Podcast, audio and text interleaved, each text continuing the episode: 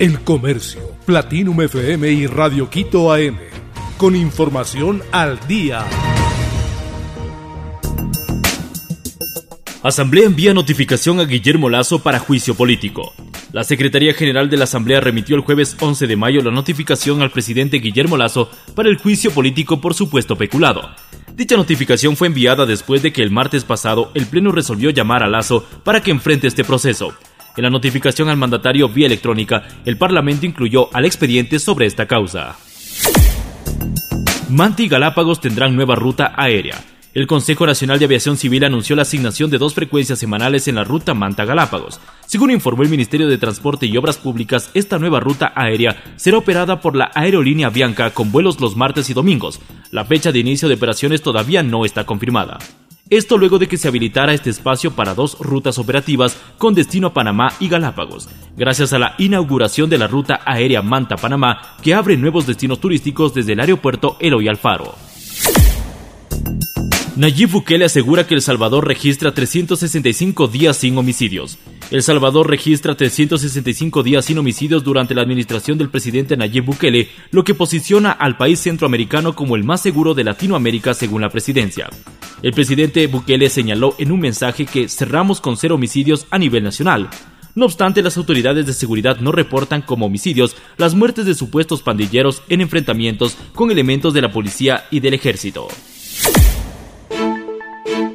¿Cuándo debuta Ecuador en el Mundial Sub-20?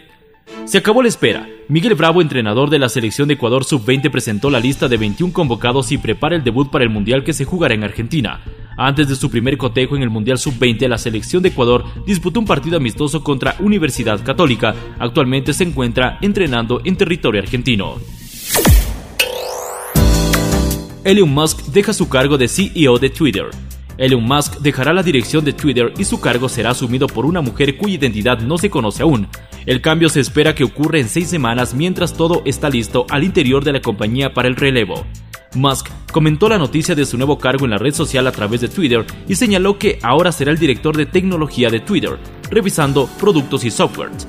En diciembre de 2022, Musk realizó una encuesta en la plataforma preguntando a los usuarios si debería dar un paso atrás y terminó con la mayoría de los usuarios votando afirmativamente. El Comercio, Platinum FM y Radio Quito AM.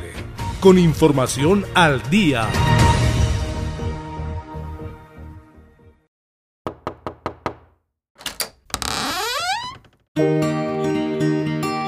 Tocamos su puerta en este momento para contarle algo. Somos el comercio y trabajamos para servirle. Todos los temas que aquí tratamos los pensamos para que sean útiles en su vida. Le invitamos a que lo compruebe. Anímese a visitar nuestra revista digital Familia. Seguro que si es un padre o una madre, necesita consejos para la vida con sus hijos. Hay tanto que tenemos que aprender como parejas y por eso tratamos estos temas de diferente forma. Todo lo que tiene que ver con la familia, aquí lo va a encontrar. Padre, madre, hijo, mascota, suegra, abuelo, nuera, todos los miembros de su familia aquí tienen su lugar.